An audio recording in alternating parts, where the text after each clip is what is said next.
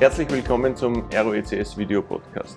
In der heutigen Ausgabe ist Professor Werner Gruber bei mir zu Gast, Chef des Planetarium Wien und Wissenschaftler. Herzlich willkommen. Einen schönen Tag. Vielleicht kannst du uns ein bisschen erzählen, was, was dich gerade treibt, welche, welche spannenden Projekte du vielleicht im Moment gerade äh, vorhast. Also im Moment tun wir uns leicht. Das Planetarium der Stadt Wien ist zugesperrt äh, wegen Corona und schauen wir mal, wann es offen hat. Bin allerdings entspannt. Wir haben eine relativ konservative Finanzpolitik betrieben. Das heißt, ich mache mir jetzt keine unmittelbaren Sorgen, sowohl um meine Mitarbeiter als auch, dass wir aufsperren. Das werden wir wieder machen. Das Universum ist für immer die Leute spannend. Und ja, was ist zu tun? Äh, wie heißt das? Es gibt viele Fragen zu beantworten und äh, ich habe ein, zwei Mal in der Woche am Abend einen Anruf. Grüße, Herr Gruber, ich sehe da am Himmel Aliens. Stellt sich dann aus, es sind entweder Drohnen oder die Venus.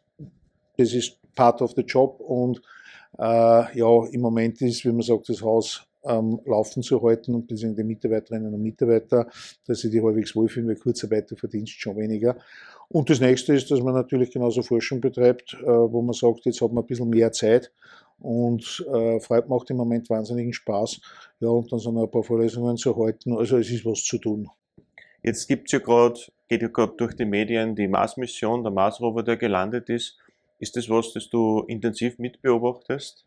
Äh, das ist lieb formuliert, intensiv mitbeobachtet. Wir haben vom Planetarium einen Livestream während der Landung, wo wir erklärt haben, warum, wieso, weshalb. Also beobachten nah, ich war mittendrin. Das Witzige ist das, wenn man jetzt bei der NASA die Leute sieht, die dort so sitzen, die können dasselbe da, wie wenn du diesen Livestream siehst. Die können nämlich auch nicht eingreifen, weil du hast ungefähr sechs bis äh, zehn Minuten Zeitverzögerung, kommt darauf an, wo das gerade ist. Und ja, diese Mars-Mission äh, war bis jetzt einmal ein Erfolg. Jetzt muss man dazu sagen, es geht immer um zwei Dinge. Äh, das erste ist die Technik und das zweite ist die Wissenschaft. Und die NASA, um genau zu sein, das GPL, das Jet Propulsion Laboratorium, das ist das für die technische Entwicklung zuständig, die hat gesagt, so Freunde, wir bauen den Rover und den bringen wir zum Mars. Leider nicht zurück, das kommt einmal. Und dann gibt es jede Menge Wissenschaftler, die sagen, auf dem Rover kehrt das, das, das Gerät. Und das Schöne ist jetzt, die NASA hat ihren Job einmal erledigt. Der Rover steht am Mars. Die Geräte, so wie es ausschaut, die werden jetzt noch gerade durchgecheckt, ob die ganzen Messexperimente auch funktionieren werden. Und ich schätze, in ein paar Tagen äh, nach der Landung, ungefähr 14 Tage spätestens, wird die NASA sagen, so, liebe Wissenschaftlerinnen und Wissenschaftler, macht mal.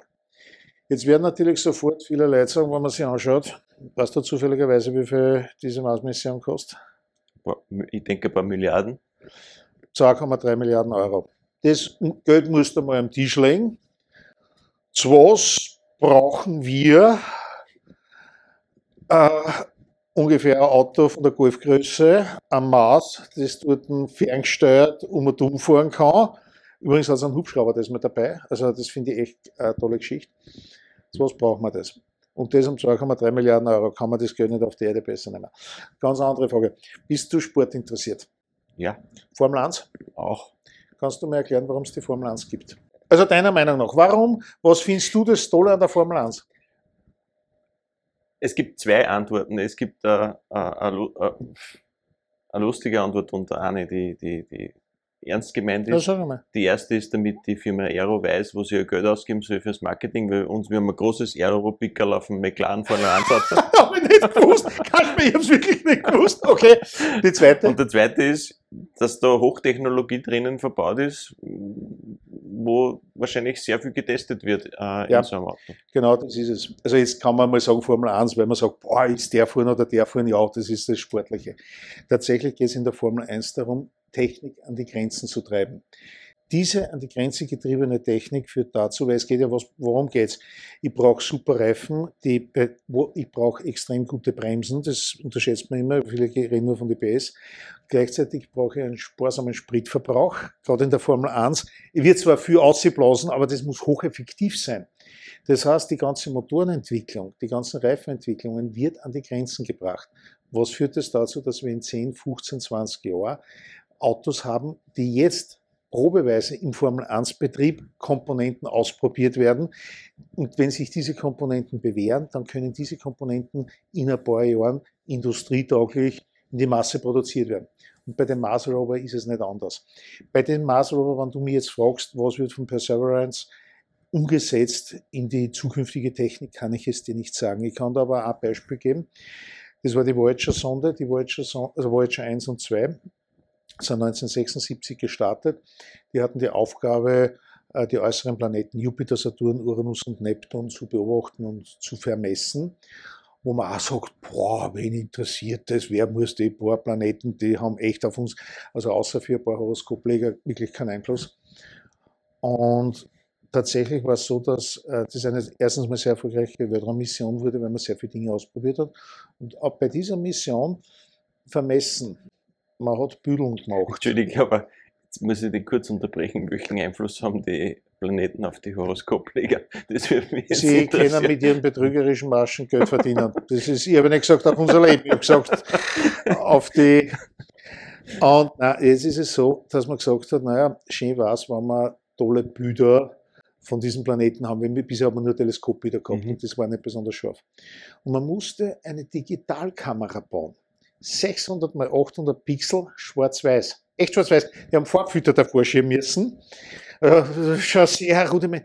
Hat zig Millionen Dollar. Äh, die begonnen wurden zu entwickeln 1972. Also du kannst dir vorstellen, was das heute an Geld ist. Du sagst, Wahnsinn. Mhm. Und du hast gesagt, ja, das brauchen wir, sonst macht die Mission wenig Sinn. Und damals hat man gesagt, bitte, wer braucht so eine Digitalkamera? Ja, die hat ja. heute jeder am Handy drinnen, kostet heute äh, in der Produktion äh, im Centbereich und das ist genau das, deswegen machen wir das. Äh, und jetzt kann man sagen, na, kennt sie nicht einfach die Webcam so erfinden. Na, das hat noch nie funktioniert. Du brauchst ein Ziel ja. und wenn du ein Ziel hast, dann fangen an, Technikerinnen und Techniker hinzuarbeiten.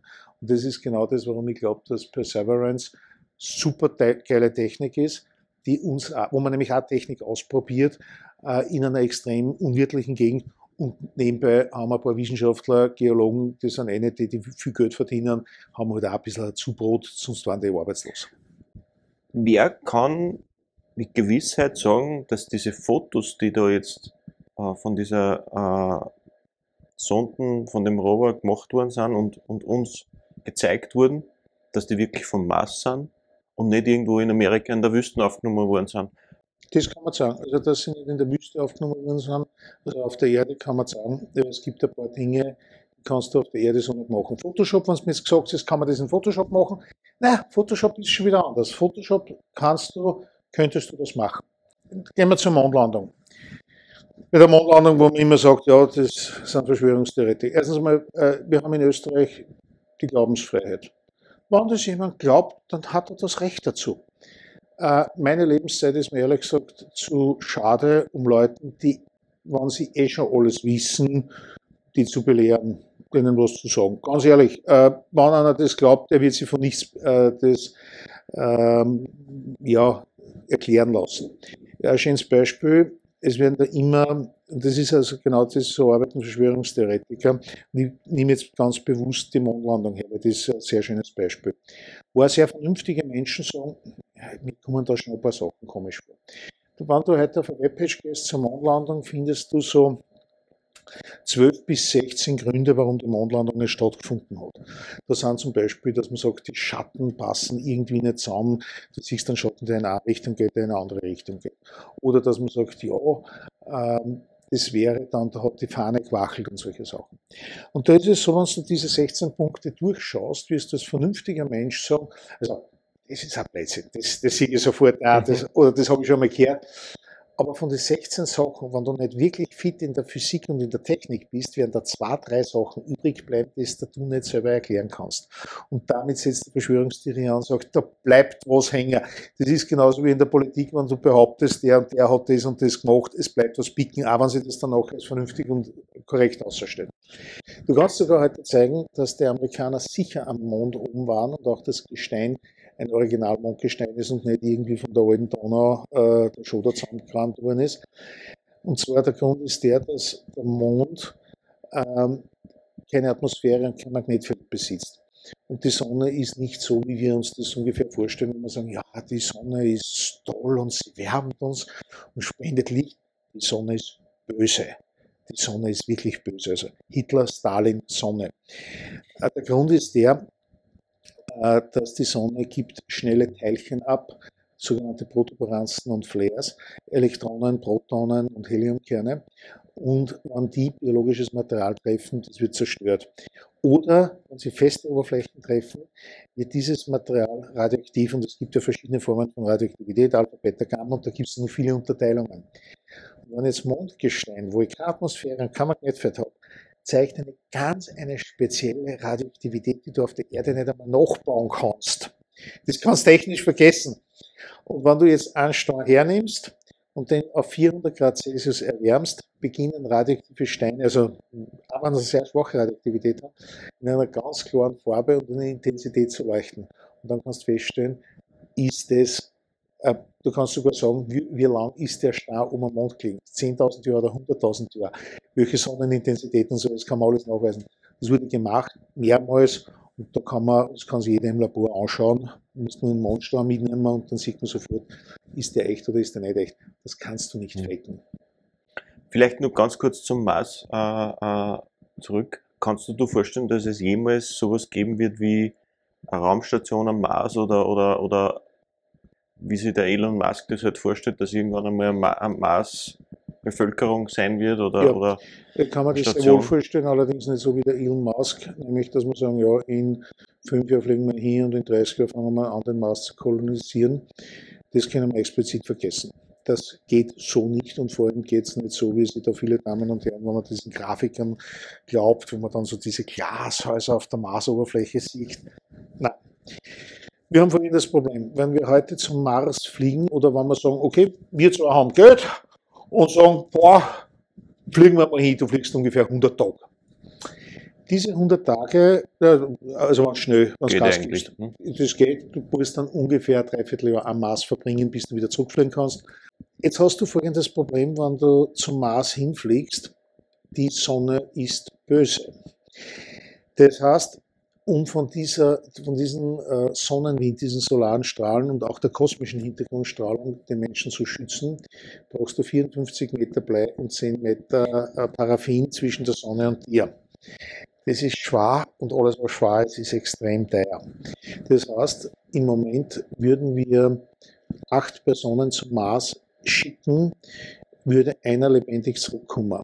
Alle anderen sieben würden sofort, also über kurz oder lang im Laufe dieser Mission sterben und der eine, der zurückkommt, dem gibt nur so eine Lebenschance von ein, zwei Jahren. Mhm. Das heißt, es ist im Moment aufgrund der Biologie, nicht der Technik, die Technik zu sagen, bauen wir über die Raumstation, schicken die hin, Retour, Lebenserhaltung und so weiter. Wir wissen auch, dass die Menschen in der Schwerelosigkeit so lange leben können. Das haben wir alles schon, da haben wir schon dreifache Mars-Missionszeiten. Nein, das sind diese solaren Flares. Mhm. Das zweite ist, was auch viele so romantisch vorstellen, da gibt es ja wunderbare Hollywood-Filme, wo du sagst, na, du machst die Tier auf, gehst auf den Mars, tust ein bisschen Schoder handeln. Na, du kannst ein paar Mal vier bis fünf Mal während diesem Dreivierteljahr, wo du auf der Marsoberfläche bist, kannst du die schützende Raumstation verlassen, weil du sonst solare Flares auch auf der Oberfläche. Mhm. Realistisch würden die Personen nicht auf der Marsoberfläche, sondern ungefähr mindestens sieben bis acht Meter unter geschützt vom Marsboden leben. Das heißt, diese Glashäuser rundherum kannst du eigentlich vergessen. So, und jetzt ist die Frage, was können wir tun, um dagegen aufzutreten. Und jetzt sind wir wieder genau dort. Technik, in dem Fall reden wir jetzt allerdings nicht von der äh, metallverarbeitenden Elektroniktechnik, sondern Biotechnologie. Was wir, wenn wir sagen, wir müssen nur anfangen, dass wir in 20 bis 30 Jahren wirklich zum Mars bringen, müssten wir in Biotechnologie investieren. Das wäre ein lohnendes Ziel. Weil das Coole ist, wenn ich Streukrebs heilen kann, kann ich wahrscheinlich sehr viele andere Krebssorten auch mitheilen. Und jetzt sind wir wieder dort, warum sollen wir einen, jemanden zum Mars und Retour bringen? Die Nation, die das als erstes schafft, jemanden zum Mars und Retour zu bringen, wird jetzt nicht nur schöne Bilder haben mit der Fahne, wo man dann sieht, ja, EU, Asien, China, äh, USA oder Russland. Nein, die Ur-Ur-Urenkel werden wahnsinnig viel Geld machen. Ein konkretes Beispiel, das haben wir nämlich schon einmal erlebt. Was hat dir persönlich die Mondlandung gebracht? Dir persönlich, so wie du jetzt da sitzt, was kannst du sagen, boah, das hat mir die Mondlandung gebracht, dir persönlich, so wie du jetzt da sitzt? gar nichts. Erstens einmal, Teflonpfanne ist tatsächlich schon viel früher erfunden worden. Akkuschrauber und Akkustaubsauger. Das kann Schmäh, das sind wirklich wegen der Mondlandung erfunden Okay. worden, die haben es gebraucht, aber das ist jetzt nicht der Grund, warum wir reden. Nachrichtentechnik vielleicht, ja, aber Na, da ist gar nicht einmal so viel passiert. Na, zwei Sachen. Das erste, für die Mondlandung, das ist das unerwartetste Ergebnis gewesen, damit hat überhaupt keiner gerechnet. Weil es 1968, das war eine äh, Mission, wo man noch nicht gelandet ist, sondern ein paar Mal um den Mond geflogen ist. Äh, es war Apollo 8 und da ist man um den Mond geflogen und dann ist man, wie man so um den Mond geflogen ist, hat man auf einmal die karge Mondoberfläche gesehen und im Hintergrund dieses weiß-blaue, äh, diese weiß-blau marmorierte Kugel eingebettet in dem schwarzen Universum. Dieses Bild ist aufgenommen worden, wo du eben siehst, karge Mondoberfläche, lebensfeindlich und dieser kleine Bereich, wo du leben kannst, mit einer hauchdünnen Atmosphäre. Dieses Bild hat den Namen Earthrise bekommen, gilt als eines der zehn wichtigsten Bilder der Menschheitsgeschichte und es gilt als der Beginn der Umweltschutzbewegung. mhm. Wer hätte geglaubt, du fliegst zum Mond und erreichst eigentlich Umweltschutz auf der Erde? War nicht du meinst, dass das bewusst geworden ist, Ja, das war, dass also wir eine Hülle haben rund. nicht nur eine Hülle, wir können nicht woanders hin. Wenn wir die Hülle hinmachen, weiß das. Mhm. 1972 haben die Amerikaner den Russen ans eine gewirkt und gesagt, hm, wir waren am Mond, ihr nicht. Eigentlich können wir aufhören. 1972 wurden so ziemlich alle Informatiker, die es damals gegeben hat, äh, also sind ungefähr 80 Prozent aller Informatiker weltweit, waren bei der NASA beschäftigt. Und also haben gesagt, Burschen, super Job, aber wir brauchen euch nicht mehr. Die NASA hat auch die größten Rechner gehabt und wozu hat man damals einen Computer braucht? Es hat tatsächlich ein paar Astrophysiker gegeben, die die Sternentstehung ausgerechnet haben. Es hat ein paar Meteorologen gegeben, aber hm, ja, das war's. Und diese NASA-Informatiker haben sich, Techniker, Pragmatiker haben sich gesagt, okay, wir sind arbeitslos, wir müssen uns neu erfinden. Wo gehen wir hin? Äh, wo sind die Grundstückspreise in den USA am billigsten und wo zahlen wir im Winter nichts fürs Harzen? Das sind die zwei großen Hauptkosten. Kalifornien. Es war ein Tal bei La Jolla, was wir heute Silicon Valley erken- äh, kennen. Es ist tatsächlich so, dass wir heute, das sind jetzt verschiedene Schätzungen, aber in der Größenordnung, 40 Prozent des amerikanischen Bruttoinlandsproduktes gehen immer noch aufgrund der Mondlandung heute zurück. Wenn du dir heute ein iPad kaufst, wenn du dir heute ein Microsoft-Produkt kaufst, das ist die zweite Generation dieser Computertechniker, die sie damals erfunden haben. Äh, Mark Zuckerberg ist schon die dritte Generation, aber Bill Gates, äh, Steve Jobs, das waren, die haben tatsächlich nur von denen gelernt, das waren Nachbarn. Du sagst, ja, der hat für die Mondlandefähre was konstruiert und die haben dann gesagt, okay, was können wir daraus machen und haben es dann besser gemacht und cooler und so weiter und so fort. Das heißt, ich persönlich würde heute in der EU sagen, lasst uns eine wirklich internationale, in dem Fall EU, Zusammenschluss machen und bringt in den nächsten 30 Jahren eine Europäerin oder einen Europäer zum Mars und lebendig zurück. Denn damit werden zwar wir nichts verdienen, aber unsere Urenkel werden wahnsinnig reich werden. Jetzt weiß ich schon, das klingt so fantastisch. Lasst jemand zum Mars bringen und retour. Vor einiger Zeit hat die ESA begonnen, Raketen nach oben zu schießen. Das war die Ariane 1B wo alle gesagt haben, ja, die Europäer, lieb sind, dann schießen Raketen auf, wir wollen auch zeigen, dass sie eine Technologiemacht sind. Die Ariane 5, die wir heute hochschießen, ist die Rakete, wir sind äh, Europa im Satellitengeschäft die Nummer 1 weltweit führend. Wir verdienen Geld damit. Wir machen jedes Jahr einige Milliarden Euro, was die ESA Cash an Geld bringt, dem Steuerzahler. Es wird Geld damit verdient, dass wir Raketen aufschießen, um Satelliten zum Aufschießen, weil die Amerikaner schaffen nicht so viel, die Russen können nur noch bemannt und die Chinesen machen ihr eigenes Ding und die Japaner wollen ein bisschen mitspielen. Das zeigt schon, du musst mit Geld investieren, aber dann kannst du wirklich was machen. Und das wichtige Problem, was wir heute haben, ist das, dass viele Unternehmerinnen und Unternehmer äh, nicht den Weitblick haben, in Grundlagenforschung zu investieren. Da reden wir von der Grundlagenforschung und von der Grundlagenwissenschaft. Der Anton Zeilinger hat einmal ein sehr schönes Statement abgegeben. Hätte man vor 200 Jahren alles nur in die anwendungsorientierte Forschung gegeben, hätten wir heute ein wunderbares Sortiment an Kerzen. Aber der Strom war immer noch nicht erfunden. Und das ist genau das Problem. Äh, es erfordert Mut, Aber wenn du diesen Mut besitzt, dann geht echt was weiter und es kann sein, dass es in zehn Jahren auszahlt, es kann sein, dass es in nie auszahlt, das ist Risiko. Deswegen breit gestreut. Du machst ja sehr viel, sehr viel Forschung, hast du mir erzählt, sehr viel wissenschaftliche Forschung äh, in, in, in, in verschiedenen Bereichen, äh, auch der Physik. Aber was mich immer wieder beschäftigt und sehr interessiert, das ist das Thema künstliche Intelligenz. Und bin mir sicher, das interessiert dich auch oder ist auch ein gutes Thema, äh, wo, du, wo du sicherlich viel erzählen kannst. Wie schätzt du das ein, den Status quo, wo, wo die Wissenschaft jetzt steht und wie weit kann es noch gehen aus deiner Sicht? Da müssen wir es unterscheiden. Der Begriff der Artificial Intelligence oder künstliche Intelligenz ist ein weit gefasster. Ich muss dazu sagen, ich habe mit künstlicher Intelligenz sehr, sehr wenig zu tun, weil künstliche Intelligenz bedeutet, ich baue Verhalten nach, das ausschaut, wie wenn es intelligent wäre.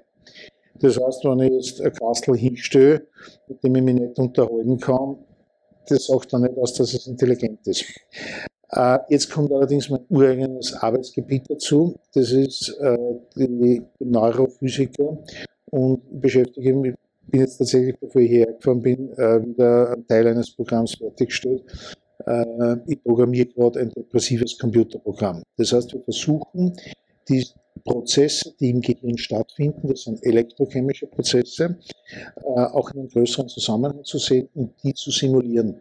Ich habe 1998 eine Arbeit veröffentlicht, wo man sogar eine mathematischen Bedingung angeben kann, unter welchen Bedingungen entsteht ein Gedanke. Und jetzt ist es so, äh, es hat damals, wie ich damals angefangen habe zu forschen, war auch schon der Begriff der Artificial Intelligence und so, äh, wie funktioniert das alles. Äh, das Problem ist, wenn ich jetzt versuche, Verhalten nachzubauen, muss ich Verhalten eines Menschen sehr gut analysieren. Das große Problem, was wir haben, ist, dass die Psychologen, und das ist ja genau deren Forschungsgebiet, nur keine standardisierte, keine normierten Begrifflichkeiten haben. Das Tolle in der Technik und Naturwissenschaft ist, wenn ich den Begriff Energie verwende, äh, weiß jeder international, was ist Energie, was ist ein Impuls, was ist Kraft und so weiter. Das ist klar definiert. Wir haben das große Problem, dass die Psychologie keine klar definierten Begrifflichkeiten verwendet. Und wenn man jetzt hergeht und sagt, ich will Verhalten, das von den Psychologen gut erforscht ist, äh, standardisieren und danach programmieren, da kriege ich einfach Schwierigkeiten, weil da fällt dann immer irgendwo was. Viel schöner wäre es, wenn wir die Prozesse, die im menschlichen Gehirn tatsächlich stattfinden, wenn wir die nachbauen. Und das Schöne ist, das menschliche Gehirn besteht einmal aus Neuronen, wahnsinnig viele, aber ein Neuron ist im Prinzip nichts anderes als ein elektronischer Bauteil. Da kann man sogar sagen, äh, die Synapsen, das sind die Kontaktstellen zwischen den Neuronen, arbeiten wie Transistoren, die verstärken Signale oder schwächen sie ab und das Neuron selber sammelt Signale, zählt sie zusammen nach einer speziellen Formel und gibt dann die Signale, wenn ein gewisser Schwellwert erreicht wird, weiter. Nur relativ primitiv, also relativ primitiver Bauteil. Spannend sind tatsächlich, äh, also wenn du jemals was gefragt wirst zur Neurowissenschaft, ist die Standardantwort Synapsen. Das ist genauso, wenn es gibt ein Problem mit schwarzen Löchern. Was ist das Problem? Energie. Energie kannst du in der Physik immer sagen, bis in 50% der Fälle liegt das richtig. Und im Gehirn, ja, es gibt ein Problem mit Synapsen.